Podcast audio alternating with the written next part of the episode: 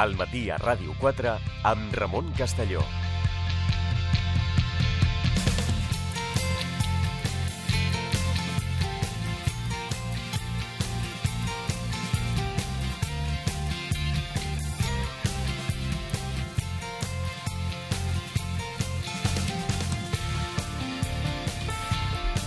Ens acompanya ja avui al matí a Ràdio 4. Recuperem ja també, en aquest cas, el format habitual a partir de les 10. José Manuel Rua, què tal? Molt bon dia. Hola, molt bon dia.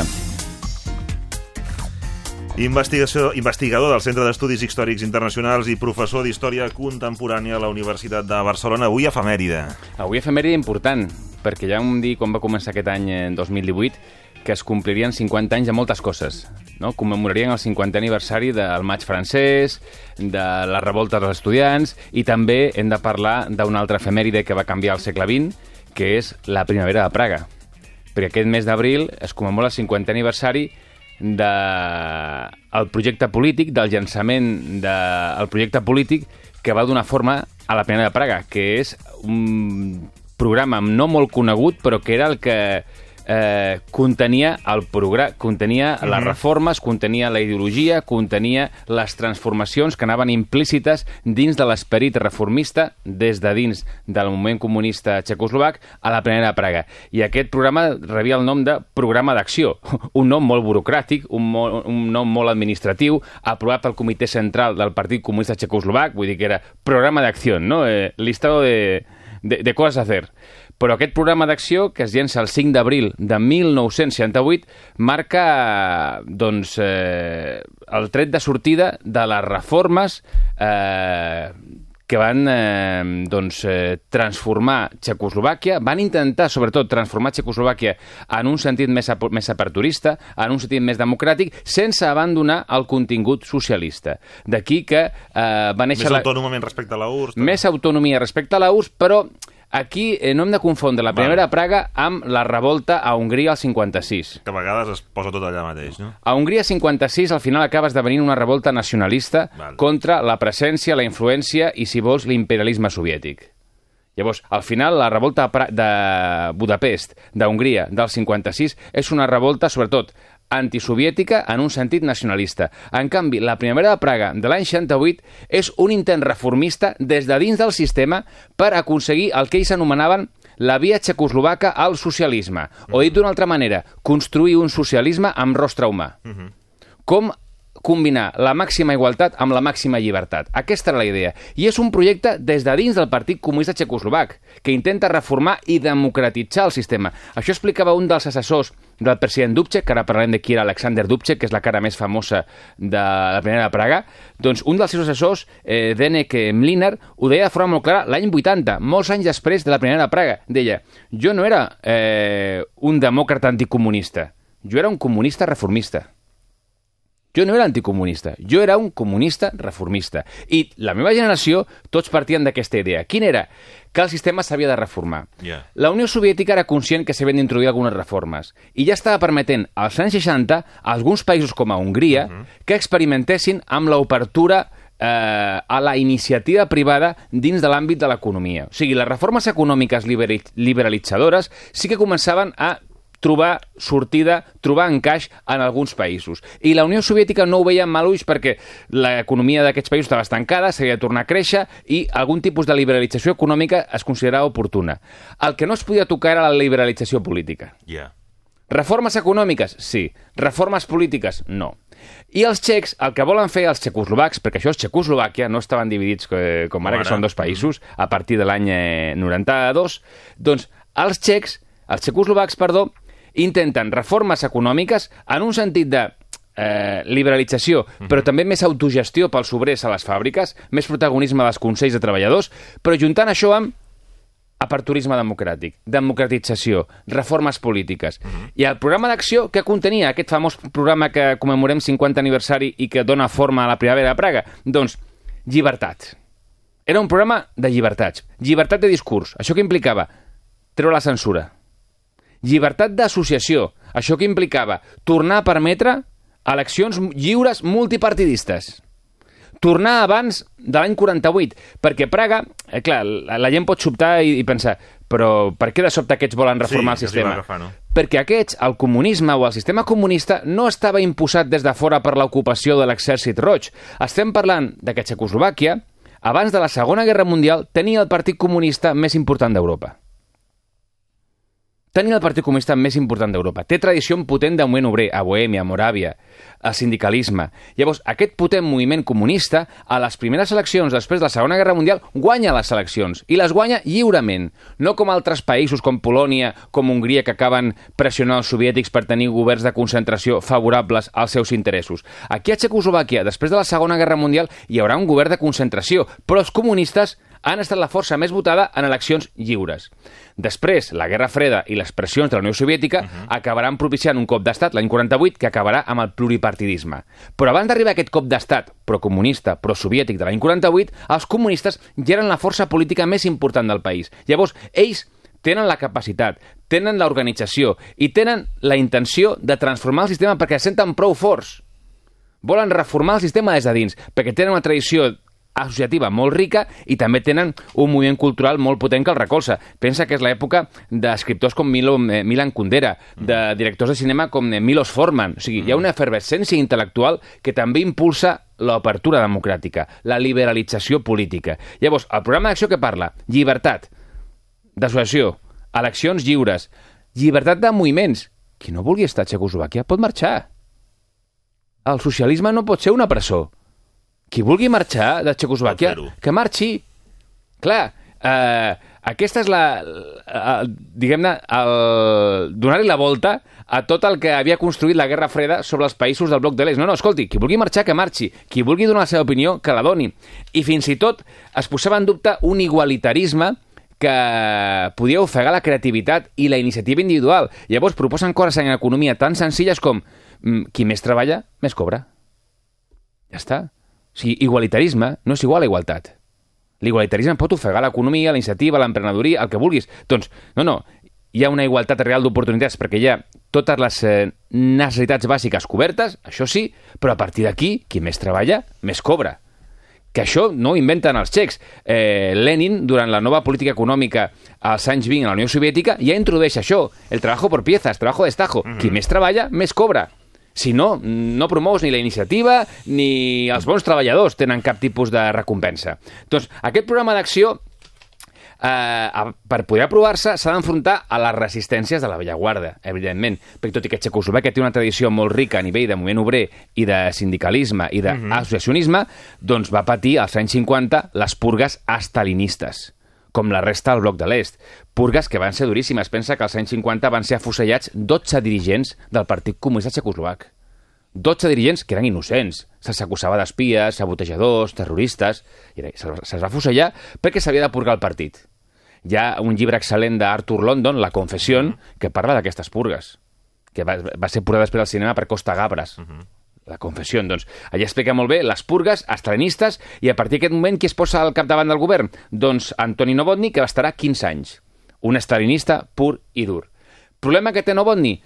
Comença a haver-hi protestes dels estudiants, comença a haver-hi efervescència d'intel·lectuals i eh, Brezhnev, el líder soviètic, és conscient que Novotny és molt impopular i no el recolzarà. El deixarà El deixa caure, caure. Perquè és massa impopular. I en canvi creu que una persona a dins pot tornar a redreçar la situació i tornar a connectar amb les masses com és Alexander Dubček. Qui és Alexander Dubček? És una persona del partit. Els seus pares eren comunistes. Els seus pares van tornar als Estats Units a Txecoslovàquia quan Txecoslovàquia aconsegueix la independència de l'imperi austro-hongarès. Ell neix dos anys després de la creació de Txecoslovàquia. Ell anirà a formar-se a la Unió Soviètica. Participarà a la resistència partisana contra el, nazi, contra el nazisme. Estarà la resistència antifeixista. Doncs Dubček, que era el secretari del partit eslovac, doncs que estaven dividits com una federació, partit eslovac i partit txec, i tots formaven el partit txecoslovac, doncs Dubček es posa com a secretari del partit txecoslovac i inicia una sèrie de reformes. Una sèrie de reformes que parlen això, de posar en marxa el pla d'acció, el programa d'acció, que va lligat a liberalització, obertura, etc. El... Els soviètics comencen a posar-se nerviosos. Primer creuen que és un afer intern. Però clar, comença a haver-hi altres països, com Gomulka, a Polònia, que diuen, escolta, que aquí la gent comença a demanar el seu Dubček. I a Ucraïna també. La gent comença a demanar, escolta, que també volem un Dubček, volem un reformista, volem apertura. volem llibertats, volem participar més en les decisions. Es contagia la... Si comença a contagiar-se, doncs, llavors, mm, a més, Dubček canvia una part de la cúpula militar entre els més prosoviètics perquè desconfia d'ells, i amb raó. I això ja els soviètics encara es posen més nerviosos, perquè diu, escolta, que això cada cop sembla més, com diu mm, Andropov, el líder soviètic, cada cop sembla més a Budapest. Cada cop sembla més a Hongria, Que es va anys abans, eh, la revolta. al 56. El 56. Havia estat 12 anys, 12 anys abans. Però no és com Hongria, perquè Hongria, a banda de que té un component més nacionalista que no passa una altra cosa, a Hongria, al final, el programa que llencen és sortir del pacte de Varsovia. Cosa que pels eh, soviètics és una amenaça a la seva seguretat eh, internacional. Dins dels, dels interessos geoestratègics, doncs això és una amenaça per ells. En canvi, els txecs, en cap moment, els txecoslovacs posen en dubte ni la seva adhesió al socialisme ni la seva adhesió militar al pacte de Varsovia. És a dir, no posem en perill la política de blocs. No estem desequilibrant l'equilibri europeu. No, no. Volem fer la nostra via nacional cap al socialisme. No sortim del pacte de Varsovia. No trenquem amb vosaltres. Volem recórrer el nostre camí. Clar, mm, això igualment a la resta de líders del pacte de Varsovia no els tranquil·litza. Pensa que hi haurà una reunió el 23 de març a Dresde, a Alemanya, a la República Democràtica Alemanya, on acudeixen la Unió Soviètica, la República Democràtica Alemanya, Hongria, Bulgària, Polònia i els txecoslovacs. I allà, com es diu col·loquialment, el 23 de març se'ls llegeix la cartilla als txecoslovacs. Diu, escolta, per qui no aneu? Que això pot ser contagiós, que això pot ser perillós, etc. Llavors, Dubček allà intenta... Primer advertiment verbal, no? Advertiment verbal. La primera és verbal. Primer advertiment verbal. I Dubček allà intenta guanyar temps perquè... Això no ens agrada, no? Exacte. Perquè un mes després, o dues setmanes després, millor dit, s'aprovarà el seu eh, pla d'acció, el programa d'acció txecoslovac. I un cop que s'aprovi, ell creu que es podrà veure com hi ha un recolzament popular innegable a les seves reformes que impliquen democratitzar el sistema sense trencar amb el socialisme. Què, a què aspira Dubček?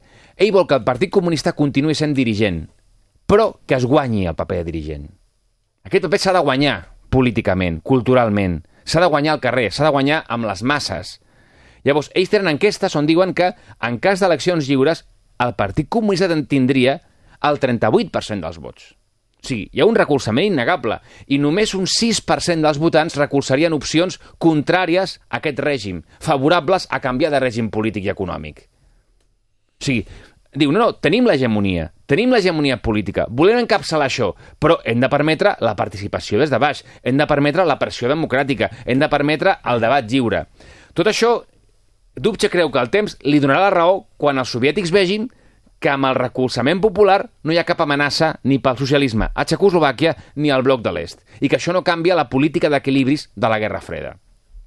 Però clar, És una porta que s'obre, no? és una porta que s'obre, comença la llibertat d'expressió i surten manifestos com, per exemple, el 27 de juny dels intel·lectuals txecoslovacs, que és el famós manifest de les 2.000 paraules, on demana més democràcia, més enllà, fins i tot, del programa d'acció, del pla d'acció del Partit Comunista txecoslovac, i també critica que el partit no pot ser una eina transformadora perquè està lligat al règim, no és humanista, etc. Llavors, clar, quan tu obres el debat polític, tothom pot donar la seva opinió, i pot ser una opinió crítica. I això els soviètics ja mm, ja estan que no saben què fer. Quan arriba la decisió que els treu de polleguera? Doncs quan es permet el restabliment de la llibertat religiosa, seguint amb el programa mm, d'obertura, i també quan el govern deixa de ser responsable davant del partit i serà responsable políticament a partir d'ara davant del Parlament. Un dels principis de la democràcia liberal. Els governs han de ser responsables davant del Parlament, no davant del partit únic. Clar, aquí els soviètics ja consideren que això ja no és un afer intern dels txecoslovacs. Que això és un afer, un afer que afecta al pacte de Varsovia i afecta al bloc de l'est. I aquí, el 15 de juliol, es tornen a reunir els partits comunistes que et deia que s'havien reunit a Dresde, primer advertiment era verbal, però allà sense els txecoslovacs i l'advertiment és per escrit. Amb una famosa carta que és la carta de Varsovia. La carta de Varsovia diu, escolta, que esteu cap a un... es- esteu avançant per un, per un sendero muy peligroso. I l'imperialisme està amagat entre vosaltres i això pot ser una amenaça al socialisme a nivell internacional. La reacció està dins d'aquest moviment. Dubček diu que no, que el poble està al seu costat, que ell no posa en, en dubte l'equilibri dels blocs i que continuarà les reformes. Però a la vegada que llencen aquesta carta a Varsovia, que ja és un advertiment escrit a les reformes de Dubček, posen en marxa el Pla Danubi. Pla de Nubi. Pla Danubi. I el Pla Danubi què és? Ja no són cartes, això. Això ja no, ja no són cartes. Ja no és l'advertiment verbal, ja no és l'advertiment per escrit amb la carta de Varsovia, això ja és el Pla Danubi. I el Pla Danubi què diu? Doncs que hem d'intervenir militarment a gran escala. Hem d'intervenir a gran escala i al final, el 17 d'agost, Moscou pren la decisió d'intervenir. Brezhnev eh, li costa la, prendre la decisió perquè ell té un contacte molt fluid amb Dubček.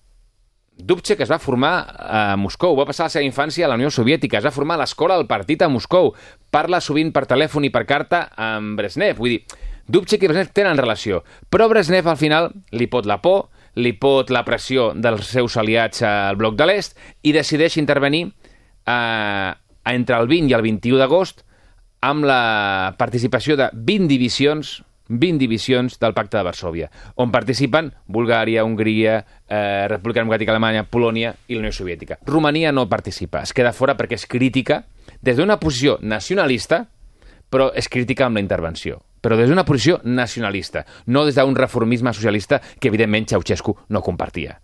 Llavors, Romania no, Romania no participa, però la resta participa, i la intervenció serà una intervenció amb imatges kafkianes, completament.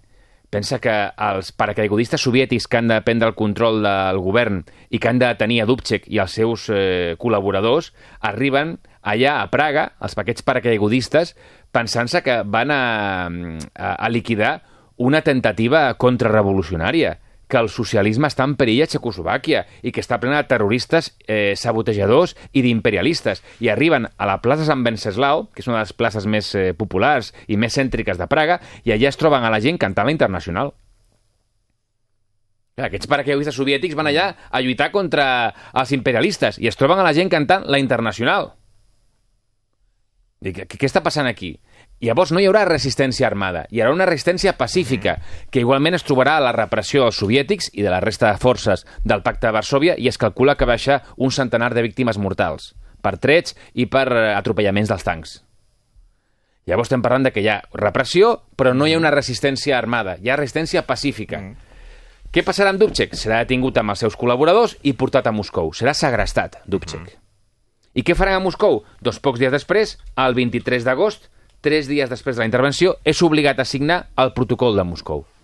Què és aquest protocol de Moscou? Doncs la signatura on ell renuncia a totes les reformes. Uh -huh. I és la tornada a la normalitat, a la normalització. Què vol dir la normalitat i la normalització? Tornar a l'estalinisme, al neoestalinisme, tornar al que hi havia en Novotny, tornar al que hi havia abans. Deixen Dubček encara un any, per mantenir les aparences de cara a fora i de cara a dins també, però un any després, amb l'excusa d'uns aldarulls, que també són molt simbòlics, perquè juguen al Campionat del Món de Hockey sobre gel Txecoslovàquia i la Unió Soviètica, un any després de la primera Praga. Campionat del món de hockey sobre gel. I qui guanya? Txecoslovàquia per molts és una revenja simbòlica, en clau mm -hmm. esportiva, de la derrota a Primera de Praga. I molta gent surt a celebrar-ho i hi ha aldarulls i trenquen algunes oficines d'agències de viatges eh, soviètiques, etc. Amb aquesta excusa de saldarulls per la celebració de la victòria contra els soviètics al Mundial de Hockey sobre gel, al Campionat de Hockey sobre gel, Dubček és destituït. O sigui, no el destitueixen per la Primera de Praga, que posava en perill tot el bloc de l'est, segons els soviètics, i el destitueixen per uns aldarulls. Per què? Perquè volien deixar passar un temps. Dubček queda fora, serà substituït per Gustav Husak, i Dubček poc després serà expulsat del partit, i Dubček acabarà el que va ser líder de la Primera de Praga, el que va ser secretari del Partit Comunista Txecoslovac i president de la República Txecoslovaca, acabarà de guarda forestal. Acabarà de guarda forestal, Dubček. Al final la història el rehabilitarà. Per què? Perquè amb la revolució de Bayut, la revolució de Terciopelo, l'any 89, quan Txecoslovàquia trenca amb el bloc mm -hmm. de mhm. l'est i es democratitza, ell participarà a les protestes i serà un dels líders de l'oposició i arribarà a ser president del Parlament txecoslovac. Ah. O sigui, el recuperen després amb la democratització de l'any 89. Però ja és una democratització que no és el socialisme en rostre humà que volia Dubček, ja és una altra, una altra cosa. cosa. Ja és liberalisme, tornar a, a connectar amb l'Europa Occidental, etc però ell encara continuava pensant que el socialisme en rostre humà mm -hmm. era possible, que un socialisme en democràcia era possible. Conseqüent... tot això, per exemple, les destitucions, tot això es feia formalment com es, és a dir, es respectava la sobirania, era el propi partit comunista de Txecoslovàquia el que ho feia, era, és que clar, o sigui, En principi, es, per, es pensa que... suposo que es, es intentava dissimular una mica o no. Això, els soviètics o... No, no, sí, és a dir, si és a dir mm, per entendre'ns, mm, des de Moscou es forçava que el, Sí, no. el propi partit eh, De- d'allà, o el propi... És a dir, que no es notés que fos un decret de Moscou directament. No, no, la, la idea sempre és que els teus homes allà apliquin les teves Val. ordres. O sigui, l'ordeno i mando necessita titelles. Problema, Tens una, Dubček no persona, era... tens una persona Clar. teva que farà la feina Que que, ells creuen que. Dubček és una persona de confiança fins que veuen el pla d'acció. Mhm. Brezhnev inicialment recolza el pla d'acció mm, D'aquella manera. D'aquella manera, que no s'ho creu, però diu, a veure, a veure hasta on llegamos. I quan veu que el pla d'acció va en sèrio, que hi ha reformes democràtiques de veritat, que es treu la censura Mhm. i que es permetrà fins i tot eh, en un futur eleccions lliures, diu, no, això ho hem d'aturar perquè pot ser contagiós. I aquí què posa en marxa? La famosa doctrina Brezhnev de la sobirania limitada. Què vol dir la doctrina Brezhnev de la sobirania limitada? Que quan un país socialista corre el risc de retrocedir i tornar al capitalisme per la incursió de forces imperialistes, etc., no és un tema intern, no és un tema nacional, és un tema de tot el bloc socialista, per la qual cosa hem d'intervenir. D'aquí la idea de sobirania limitada. Tens sobirania sempre i quan no posa en risc el socialisme a nivell internacional. Problema, el que jo entengui per posar en risc el socialisme i la meva versió de socialisme. Qui ho marca això, que serà Clar. Moscou. I qui marca? El meu model. Llavors, no hi haurà una via txecoslovaca al socialisme, no. Només hi haurà aquesta via, la soviètica, la que nosaltres ens mantenim vigilants al nostre bloc d'influència. Conseqüències de la Primera Praga? Aquí serà al final la gran derrota del comunisme a Europa. Perquè la URSS deixarà de ser un referent i molts partits comunistes occidentals, l'italià, l'espanyol, mm. etc., veuran com un intent de construir un socialisme en democràcia i de reformar el sistema comunista des de dins és ofegat pels soviètics. O sigui, des de la, Unió, de la Unió Soviètica no podrà venir cap intent reformista i renovador. Queda ofegada aquesta vida, queda aquesta via, queda completament abandonada. Què intentaran els partits comunistes occidentals? L'eurocomunisme. Una via d'Europa occidental al socialisme. No podem ja dependre del bloc de l'est, no podem dependre dels soviètics, O la... sigui, aquí és quan entra en joc Berlinger, d'això... És, és Berlinger, etc. Perquè de què prendrà l'eurocomunisme, aquesta via occidental al comunisme? De Praga i del Xile d'Allende.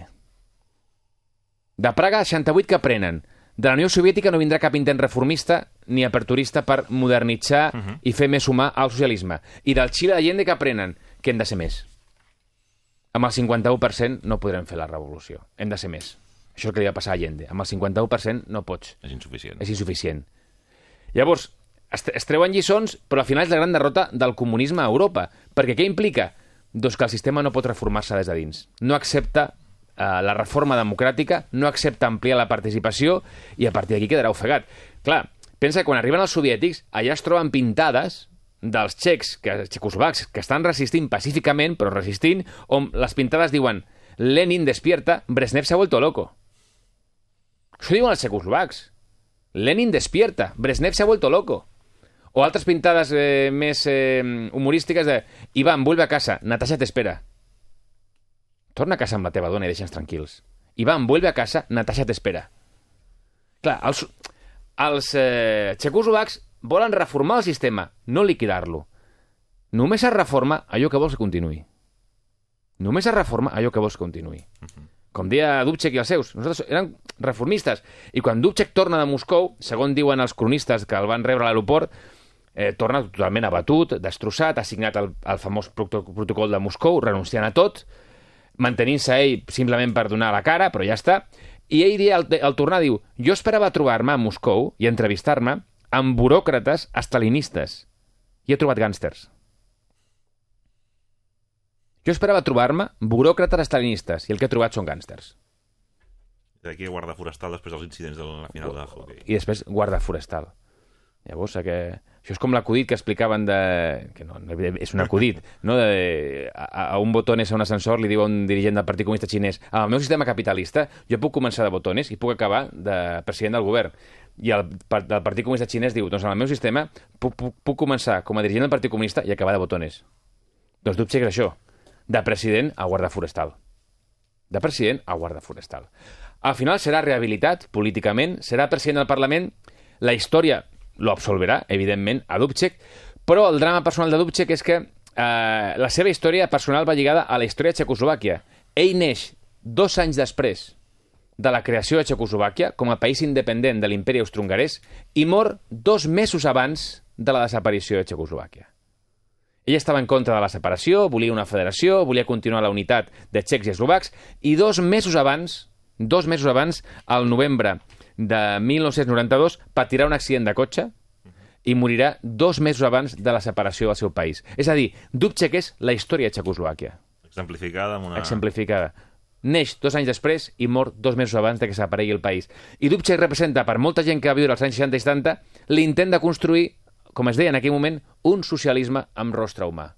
Un socialisme que intenti una cosa que ja deia Marx, que tampoc... Ells recuperen el jove Marx, el Marx que dona més importància a la creativitat, a la democràcia, i és un sistema, una societat on siguem lliures i iguals.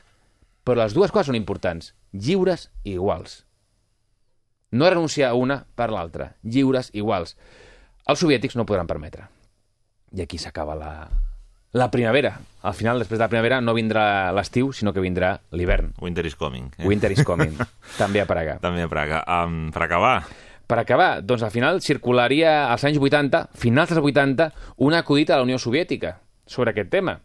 I l'acudit és, en què es diferencien Alexander Dubček de Mikhail Gorbachev? 20 anys. Això és la diferència. 20 anys. Doncs, uh, en fi, uh, tema, tema 50 anys ja, tema apassionant, uh, la primera de Praga, un dels episodis uh, del segle XX uh, més, uh, més interessants i que donaria lloc a l'Ucronia, eh? Què hagués passat, sí. Eh? Què hagués passat això si ja és s'hagués permès Per tant, s'escapa del terreny de la història, però... Clar, pensa que algun dels assessors de Dubček, com el que hem comentat, eh, Denek Milinar, era amic personal de Gorbachev i el va conèixer a Moscou quan estaven a la universitat. Quan Gorbachev estava estudiant als anys eh, eh, 50, dret a la universitat. I era un jove, un jove estudiant marxista, no estalinista, que comença als anys 60 a simpatitzar amb les idees de Txecoslovàquia. Potser no vol anar tan lluny, però ella comparteix idees i neguits amb els joves de la primera Praga.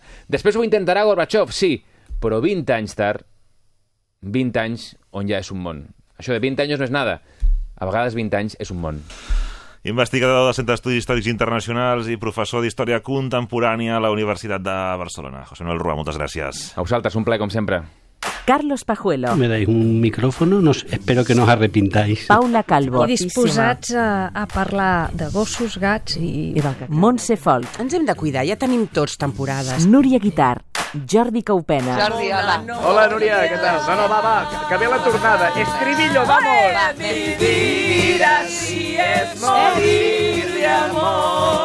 Paloma Zuriaga. Ai, que contenta. Ai, que, com estàs, carinyo mío? frisosa. Joan Carles Mèlic, Hi ha filòsofs que, que han parlat del tema i ho han identificat. Rosa Gil, Es un escándalo. ¡Uh!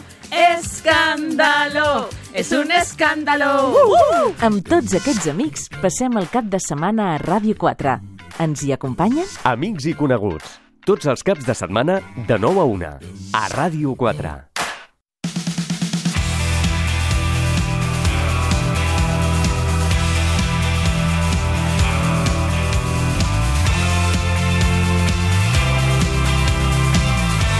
Al matí a Ràdio 4 amb Ramon Castelló.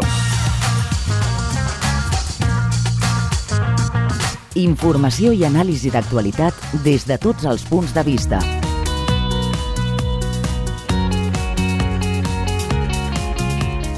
Entreteniment i propostes a l'abast de tothom. Amb Ramon Castelló.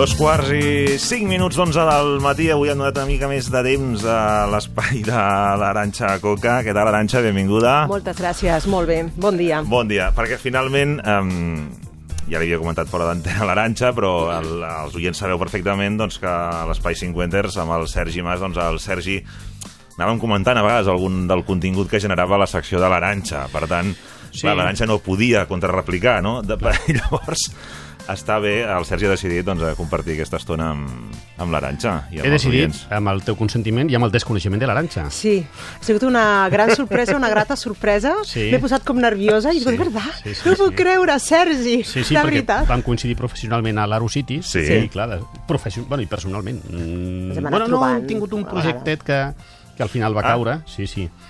Coses de la política. I aquí ho deixo. Sí. Eh, Sí. ja està, ja està, ja està. Sí, sí. Bé, bé, no, en fi, no... Fins aquí podem parlar. Coses de la No, política. no, no, doncs, Sí, sí. eh, en fi, tant de bo algun És dia... un gran company, el Sergi, sempre és un plaer parlar amb ell, inter intercanviar coses de la vida, i avui per mi un honor, un honor, un regalàs Sí, que sí. fa aquest programa, No, ni t'he tenir saludat, aquesta Sergi, secció. que tal? bon dia, eh? Bon dia, bon dia. Bon dia. En fi, no sé, vosaltres mateixos... Uh... eh, És ella qui porta... Sí, Doncs avui porto, ja ho saps, temes molt calents, perquè amb la primavera ja hem dit que la sang altera i Ja tot va més revolucionat. Bé, sí. I jo anava a començar, doncs... però no trobo aquí... Ara, ja està, sí. pa- a- a- compartint amb vosaltres una guia, Sí. ja és temporada d'aquest tipus de guia, però aquesta ha sortit molt completa, uh, l'ha publicat re, recentment, no fa ni dies, l'editorial Planeta, que és Guia per a la luna de miel perfecta. Carai, has de portar un llibre per... Sí. Eh, sí? Sí, perquè es veu que ara De vegades no- les parelles cada vegada són més exigents. Per què? Perquè tot es publica, tot es comenta, tot es compara, i al igual que hi ha una escalada de selfies, hi ha una escalada sí. de vídeos aquests que circulen, que de vegades, moltes vegades hem comentat en el programa de l'Arocitis, mm. de pedides de mano, quina més sorprenent que l'anterior. I que no sempre acaben bé, més a més. Que sempre sí, més o menys acaben. I si no acaben bé, sentit de no, l'humor. alguna no, eh? És sentit de l'humor perquè si no els ensenyo la vermella. Uh -huh. uh, el mateix amb les llunes de mel. Has de sorprendre amb la lluna de mel. Llavors ha sortit aquesta guia molt completa per tot tipus de gustos, és a dir, tant et dona idees com per anar a la muntanya, gastar-te molts diners, poc diners, per parelles heterosexuals, homosexuals, parelles que es casen amb fills i per tant fan la lluna de mel mm. amb els nens. És a dir, intenten recollir Concepte tota la aparentment, diversitat. aparentment contradictori, no? Allò Ja, de mel amb però- mel. Mel, i nens. passant, Sí, sí. sí, jo tinc un dubte d'això que estàs parlant, que mm. cada vegada tot és més públic, és veritat. Ja. Els selfies, no sé si fa bé o mal a, a, a la comunicació, a nosaltres com a persones, i tampoc m'importa gaire, al final són selfies i ja està. Tu com penses que hauria de reaccionar d'una parella heterosexual un home que té la seva parella o a l'inrevés, però en aquest cas és un home que té la seva parella que està tot el dia fes-me una foto, fes-me una foto, fes-me una foto. Bé, t'hi pots negar de la, de la mateixa manera de fer-li la foto. De la mateixa manera que les criatures que es cansen molt de que els papes i mames facin fotos contínuament, fan la pataleta.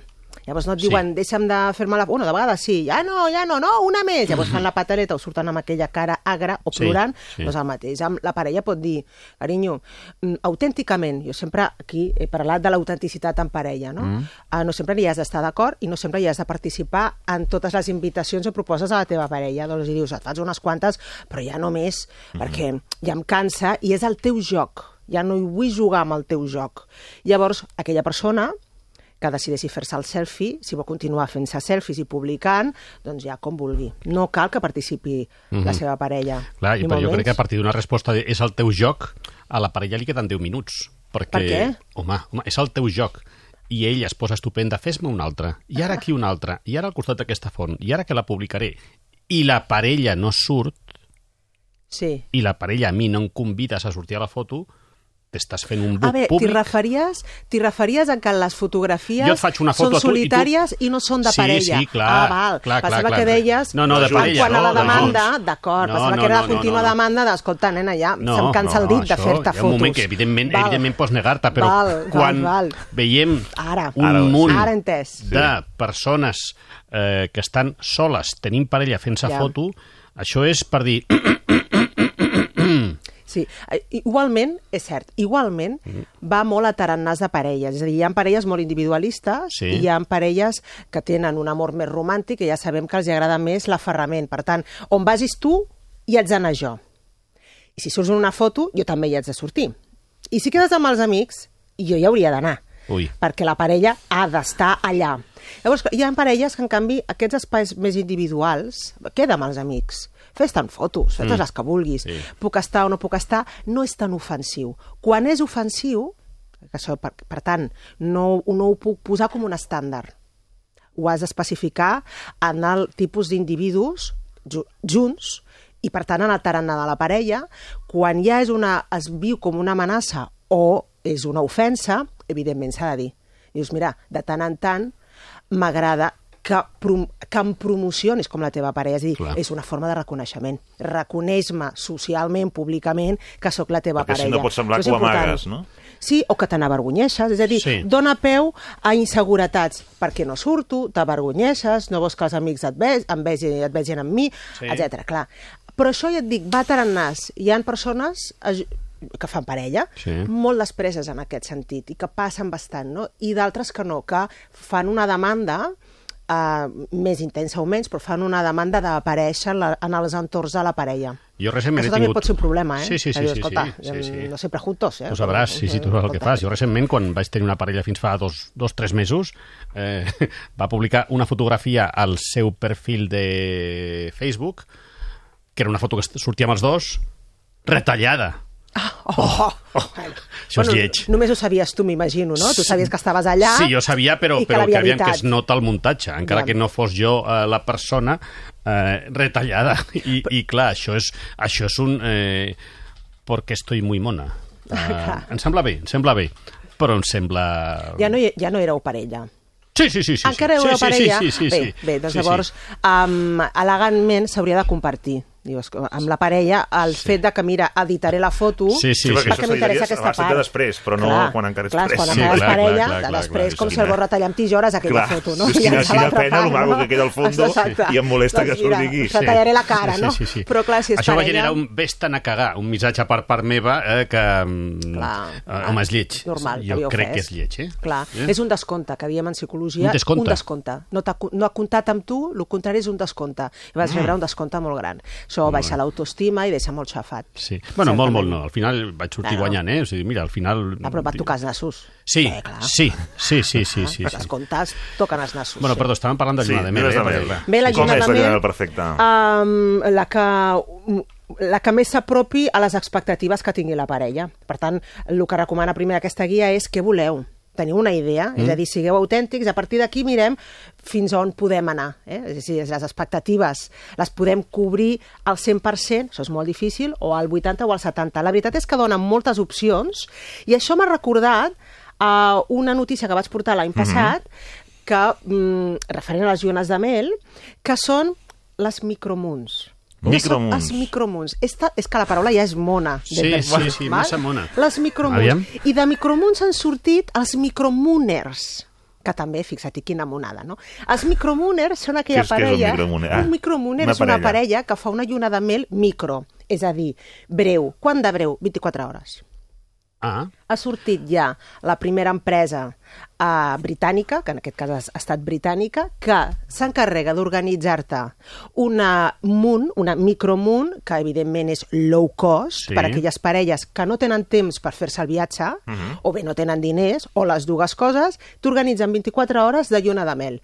Um, amb això una després per- d'un casament, entenc, eh? Sí, Perquè sí, pot sí. ser, mira, amb motiu de res, del no res, que a mi m'agrada això, amb, no celebrem res, però fem una lluna de mel. Sí. Bueno, sempre pots dir és l'aniversari Sí, de o sí, sí, estem sí. celebrant els dos Vale. anys de junts. Sí, Vale. crec ara t'estic dient que sí, el sentit comú em diu que sí. Vale. Eh? No crec que aquesta empresa et demani els papers No, no. el certificat de quan us heu casat, no? Give me the money. És, és de, give me the money. Però és, és, eh, és interessant. Um, I com s'ho munten? Doncs mira, t'organitzen generalment una... Bueno, et pregunten uh, quines són les teves preferències i llavors algunes uh, parelles, mm, micromooners, que ja han participat, han dit que s'ho han passat pipa, que ha sigut una experiència inolvidable, que tenen la sensació d'haver tingut la seva lluna de mel, Sí. mm, encara que no hagi estat a Bueno. l'uso i a l'estàndard, per no tant en un hotel que s'ajusta als gustos de la parella, generalment és un hotel d'alt standing, diu Mhm. una suite, eh, amb un spa, amb un sopar especial, amb el còctel, i ja està. Ja no dona el dia ja no, i, i la resta d'hores mortes, doncs us podeu imaginar el que poden fer, no? Sí, sí. Ja, ja està, ja està. Ja tenim tenim. 24... I el més important, que aquí és on volia anar, és que queda insertat en la ment eh, d'aquesta parella que han tingut lluna de mel. O sigui, al final ja no és, bueno, has tingut lluna de mel? Sí, però quant t'ha durat? Ningú pregunta quant ha durat la lluna de mel. Bueno, una setmana, deu "Ah, una dies, setmana", sí, sí, sí. Però l'hem tingut. L'hem sigui, uh, um, Però això s'acaba s'acaba sabent. Hem, hem estat no, fora sí. de lluna de mel. Què? Una, Sa- Saragossa Sí. un dia. Però ningú et diu, això no és una lluna de mel, saps? No et diu... Bueno, si hi ha confiança, sí. Bueno, Si hi ha confiança... Sí, doncs, doncs anat a- llavors sí, Una, bueno, estrella, de- una estrella de piedra. Heu per anat a. Rubí. Lluna de- Bueno, La lluna de mel, mm, bueno, val, potser crida l'atenció, però Sí. ningú et pot qüestionar el Ja, que ja, tu ja. vulguis definir Clar. com a lluna de mel, no? Sí. Mm, ells poden dir, encara que hagi estat una microlluna de mel, que l'han tingut. Ara, el cómo, cuándo, cuánto duró Sí, i clar. cuánto Sí, costó, sí, sí, sí, sí. ja és una altra cosa. És bastant interessant, jo he estat indagant i encara tira. Vull dir, i segurament uh, hi ha més empreses, aquesta en concret, és, és curiosa l'agència britànica que s'encarrega, el nom que té, el Travel Supermarket. Travel Supermarket. Sí, ja és brutal, no? Dius, bueno, realment és una agència molt alternativa, Sí, no? sí, Només sí. es podia dedicar una empresa tan alternativa Travel a propostes tan alternatives com aquesta, no? Bueno, això és, és l'anècdota que volia compartir Mm. amb vosaltres. Hi ha un tema que vam deixar a mitges Sí, l'altre dia, no es poden quedar les coses a i, mitges. i aquest és un tema calent. Espero les teves opinions. A mitges i Sergi. calent, ho deixes tot amb safata de plata. A mitja i calent, Sí, sí. sí. Um, bé, l'altre dia vam començar a parlar sobre quin és el número ideal d'amants Perdó? d'amants, uh Mhm. -huh. gent amb què has intimat, és a dir, gent amb qui has tingut sexe, Vale. um, tolerable uh, per part de la parella actual. És ah, a dir, que tu quan... estàs amb una parella, Dius, quants, amb, amb quants... eh, Amb quants has amb estat? Mm, doncs ha sortit No- un no estudi... entenc la pregunta, no, És no. a dir... No, no, no. No, no, jo, No, no, sí. és a dir, um, Número de mans a- a- tolerable? aquella conversa, Sí. aquell, aquella conversa... Tens parella o no tens parella, ara? Mm, Ara, imagina't una parella. Una Sí, parella. Una parella. Una parella, que ha... Abans de mi, amb quants? Amb, abans de mi, amb Ah, la quants? pregunta. Sí. A tu què t'importa? Però rascar, rascar el passat jo crec que resta sempre. I que... Doncs Perquè que això ha és un- una pregunta recurrent. Hi ha un número tolerable. Sí, aquesta és una pregunta molt recurrent. La pregunta no és dolenta. El, do, el ha que debat és aquí, dolent, eh? Hi ha debat. El Home, que no. és dolent és el moment en què es fa. Mm. Ni molt incipientment a l'inici d'una relació, perquè llavors què? Uh, estàs fent la pregunta per fer-li el càsting i llavors Sí. triar si sí o si no. I a més Sí. a més és un- d'una mala educació. Brutal. De dir amb qui t'has anat al llit abans. O sigui, perdona. Te diré la resposta que has donat tu abans. Val, dius, a tu què t'importa? Tu Tu, t'importa. a tu que t'importa és perquè la Sí. pregunta és inadequada en Sí. el moment. Però li importa. Però li importa, sí. A, en això anem a l'estudi. I segurament la- la persona que respon, Sí. la persona que, com jo diu, a tu t'importa, també desitjaria saber, Sí, és però no fem la pregunta. Però clar, des, fem la pregunta una mica més endavant. Quan ja ens hem conegut, ens hem vist ja sense roba, Sí. val? i ja Sí. hem mm, compartit moltes coses íntimes, i ja podem compartir coses de la nostra vida, traumes que haguem passat, Sí. doncs ja anem, escolta, tu has tingut parella, quantes parella? Aquesta és una informació que no s'ha de moment també negar. potser post-relació sexual Exacte, tampoc seria el exactament. millor Clar, moment. clar. Després del polvo no seria- No, exactament. Però Passeig de Gràcia, caminant, Exacte. podria ser. Clar. Sortint de l'Anespresso, Des- perquè què t'anava a dir? Exacte. Què t'anava a dir? Què t'anava a dir? Ah, sí, tu saps des de fa tres mesos el que li vols dir. Sí. Què t'anava a dir? Però has fet el moment Sí. i has fet Sí, bé. sí. O sigui, a partir de la, de la cita número 30... Mm, Està, eh? està consolidat, això, eh? Sí, sí, sí, sí. sí, Cita número 30. sí, cita número 30. Jo crec que no, aguant, no, Home. no, no aguantes tant la pregunta. Perdona, si sortiu cada dia, o dia sí, dia Sí, no, sí, ens sí. anem als dos mesos. No Sí, està mal. té raó, Jo crec que abans de dos Sí, mesos... sí, sí, trimestre, fer la un pre- un trimestre, trimestre, un un trimestre. trimestre. podem Igual si després de la primera relació despullats és un fracàs, fas la pregunta. Perdona, veure, escolta, perdona, perdona. voldria saber, tu abans, tu currículum. Però veure, exacte. És que per què va aquest estudi? Ah. Aquí ve la necessitat Ara, ara, de dir, ara. aviam, per què ens interessa... Primer, ens interessa aquesta informació? Jo crec que estafaneria. Sí? Estafaneria. És tafaneria, però també extreus informació de l'altre. Si és expert, si és inexpert, si va a la seva projectes, si per tant si ha estat amb molts o moltes, et de ser aviat perquè el que li agrada Clar. és cercar sensacions 35. i noves ex- dius, vale, 35. doncs jo bueno, la jo 36. sóc una persona més. Clar, sí, sí, i li pots dir, a partir d'ara et diré 36. Estic entre el 35 i el 37. Sí, sí, sí, sí, sí. clar, clar. Soc, soc, sí, bueno. Per tant, és una pregunta que Sí. certament interessa, i us dono una estadística, interessa gairebé un 60% de la població. Sí. Ha confessat.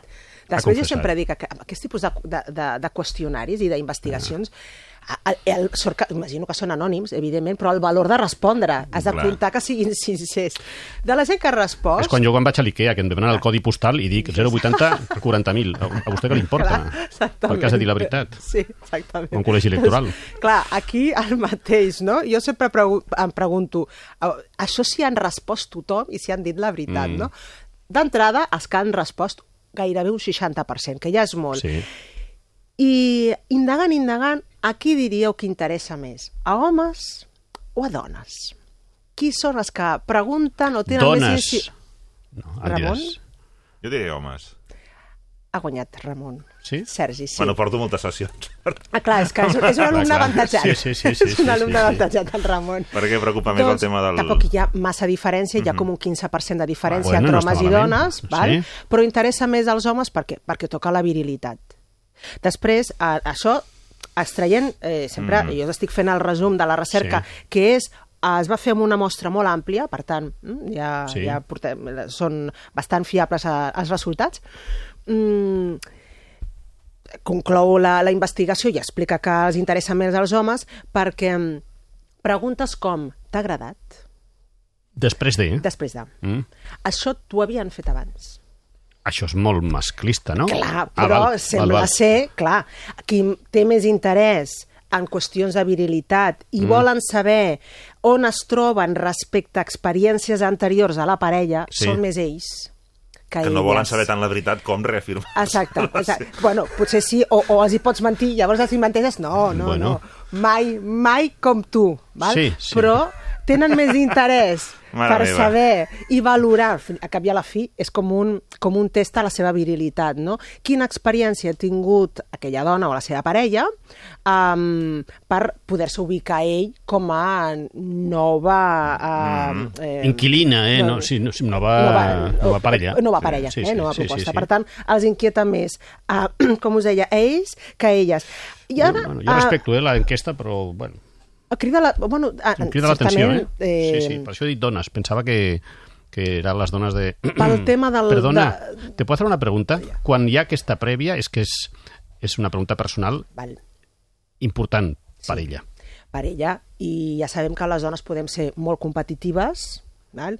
Uh, podem comparar-nos més no tant en qüestions de la, de la nostra sexualitat, Sí. sinó en qüestions en altres aspectes, o sigui, en el cas de l'home, potser la virilitat, com ha quedat com reflexa l'estudi, eh? sense caure en els prejudicis, doncs en les dones, doncs, uh, i com érem, i com tenia els ulls, ens, eh? ens fixem en la Sí. competitivitat, Sí, sí. potser està anclada en altres aspectes, um, però clar, com que estem parlant justament d'experiències al llit, en Sí. qüestió d'experiències al llit, i quantos, i quina és la teva experiència, sembla ser que inquieta més a ells que a elles. Clar, clar. Però encara no hem dit el, El nombre. número, sí, estic esperant. el Ah, aviam, sí, sí, perquè, sí. sí. I això, aquí hi, havia, hi ha hagut quòrum. És que aquesta pregunta m'ha fet... Eh, no t'ho han fet abans, això? Jo ho pregunto quan a casa ve alguna amiga i faig un arròs amb la Thermomix. No t'ho han fet abans, això. Bueno, I el 100% han dit no. I s'han quedat. i s'han quedat. I tu satisfet. Sí, Clar. sí. Ja tinc el I pensant que la 50%. Thermomix va ser una gran compra, Sí, no? sí, sí, Doncs- sí. Mira, és col- col·locada, col·locada la motivació, la il·lusió i la passió en aquest cas, en aquest Sí. context, en una qüestió culinària, Sí. idem amb una qüestió sexual. I de, sí, sí, sí. Està clar, Sí, vale, sí. has posat un exemple clavat. Uh, vosaltres què diríeu? Ai, deixeu-me jugar una mica Juga, juga. vosaltres, vinga. Sí, sí. Uh, aquest número, que hi ha quòrum entre homes i dones, um, inferior a 10 o superior a 10? No entenc la pregunta. Tolerable, eh? Que sigui És el, tolerable, el, que et digui... Et pregunten quants, amb quants Sí. has estat abans? Llavors has de dir un número. Si et diu més de 10, treus... O, Tu què o dius? menys de... Però això Llavors, dependrà, dependrà de número? l'edat, més o menys, que de la persona que contesta, no? Quin és el número tolerable? És a dir, depèn del que Sí, em diguis, pot- ja no m'interesses. Ah, sí? Ja pensaré, sí, Carai. sí, hi ha un número que aquí hi ha... Per tant, quan diguem ara Clar, el avui... factor d'edat pot més o menys, no? Quan Clar. avui diguem el número, us l'heu de tothom que ens estigui escoltant, que, Sí. que se l'escrigui. Si mai et fan la pregunta, has de dir aquell número. Vale, vale, vale. Encara que tinguis 30 anys... El que creiem que diu Sí, la gent, eh? No sí, el que sí. pensem nosaltres. No, que exacte. clar. El que creiem que diu la gent. Sí. Dos. Més de, menys, més de dos és ja poc tolerable, creus que la gent No és el pensa? que la gent diu, és el que la parella quan escolti Sí, sí, sí, li sí, agradarà sí. o no li agradarà? Ah, que li agradi a la parella. Dos, dos, sí, sí, sí. O sigui, me- me- menys que 10. Tu ets el tercer. Sí, No? sí, sí, tu Val. ets la tercera persona Val. i última. Val, ok. I Sí. tu, Ramon, quants diries? Jo crec que més de 10 pot intimidar, més de 5 pot... És En està, fi, fent, depèn. eh, està en grau de màster ja. Sí, el Ramon sí, sí, sí. ja ha Clar. fet molts cursos, moltes seccions i en Bueno, sap bueno. molt. Doncs uh, 12. 12. Ah, com les 12 campanades. parelles, sí, diguéssim. 12, com les campanades. Una per any. 12 parelles sexuals és el que tant homes com dones consideren que és una... És més o menys normal, pot passar. I un nombre òptim. Per què? Perquè uh, entenen que aquesta persona és Ah, liberal, que li agrada el sexe, mm? que no és reprimit sexualment i que s'atreveix a provar coses noves. Per tant, que tindrà l'experiència justa com per mostrar-se desinhibit o desinhibida uh -huh. amb ell o amb ella. Per tant, perfecte. Vale, però jo he dit dos perquè el que li agradaria a l'altra persona és oh, que bé. El que li agradaria seria quan menys millor. No? Doncs segons aquesta, Segons aquesta enquesta, no, segons eh? aquesta enquesta, no. És més... 12 és el número màxim que diu, bueno, Sí, vale. 12 és, és, el- sí, Però el clar, una cosa és que tinguis 30 i acceptable. l'altra 53, que digui 12. Vas pensar, bueno... Sempre pots dir 12 i tu, amb tu em planto. Ah, això està molt bé. 12 i amb tu em planto. Vull dir, aquí el que importa no és el primer. Aquí el que importa és l'últim. 12 i tu ets l'última. Clar, clar. Tu ets l'última, Anoteu, aneu, aneu anotant aquestes perles i les aneu provant. 12. Ja, ja m'explicareu. Està, està molt bona, això. Faré un article d'això, eh? No, l'important no és el primer, l'important Sí, és sí. l'últim. Sí, això, sí, sí. això és evident. I uh, anem a posar sostre i anem a posar terra. Eh, quin és el número que mm, mm, límit de, de poques relacions? És a dir, si et diuen menys de 12, quin seria el número menys de 12 que ja perdries encant? Ja us ho dic, menys de 10. Per tant, Menys de 10. no pots dir O sigui, 3. estàs entre 10 i 12, Sí, diguéssim. no, no pots dir menys Estàs de 10. parlant de parelles, parelles, Sí, eh? No parelles, ligoteo. parelles, no clar. ligoteo. Vale, parelles, vale. parelles, Parelles. Si dius menys de 10, consideren que aquesta persona és poc experta, ha viscut poc món, és eh, excessivament tímida o reprimida el que sigui, no? o, Sí. que, o què et passa, no? I per què no has conegut a gent? El que passa que a mi em diuen aquesta pregunta, jo dic 12, i tu ets la 13, i, uf, clar, tu penses 12, 12 relacions serioses, eh? Serioses, estem parlant a partir de 3, 5 mesos, pot ser, més o menys? No cal que sigui. El segon, el que ha recollit aquesta enquesta és que serioses, serioses, com a parelles estables, que arribes a comprometre't i gairebé a convivir, a conviure junts, no. Mm-hmm. Home, Però bueno, home que has conviure algunes... junts, home, si has tingut 12 Re- claus, eh, no 12 cotxes, però, clar, 12 convivències, 12 No, calaixos no, a repartir, no. són molts, eh? 12 repartir hipoteques, calaixos, no, no, no. repartir calaixos, parlo per experiència, No, que és... relacions... Relacions, mm, home. Més o menys, no, no efímeres d'una nit, Vale, aquestes sí, sí, no, sinó que has tingut un liu que bueno, s'ha pogut aguantar durant cert temps. S'ha pogut aguantar, aquesta és la paraula. Sí. Eh, jo crec que Menys 12 de són 10? molts. Menys de 10? Menys de 10 no. No. Inexpert. I quin, se- quin seria el tope? Quan dius, no, no, tu ets Queda un minut, libertino o una libertina. M'he per- m'he 19. perdut molt. En, 19, di, en 19 us heu de plantar, o sigui, mai dir més de 19, perquè consideres, segons els encastats, i és que, a més a més, curiosament, en aquesta enquesta, coincideixen tant Mira, deixa'm homes apuntar 10. com dones. Mm. Consideren que haver tingut més de 19 eh, amants et converteix en una persona 19 relacions, egoista. 19 relacions. 19 relacions. Clar, et clar. consideren una persona egoista que el que passa és que tu vas a lo teu i a lo teu és, vas al sexe, t'interessa poc l'altre i no profunditzes en les relacions. Per tant, eh, la teva imatge es veu mm, molt A mi em diuen perjudicada. 19, dic, te recordes els noms? Ho Bueno, deixem segur aquí que no. després. Segur que no. Tindrem 50, com sempre, Sergi Mas. Fins Vale. ara. Aranxa Coca, fins la setmana que ve. Moltes gràcies. gràcies.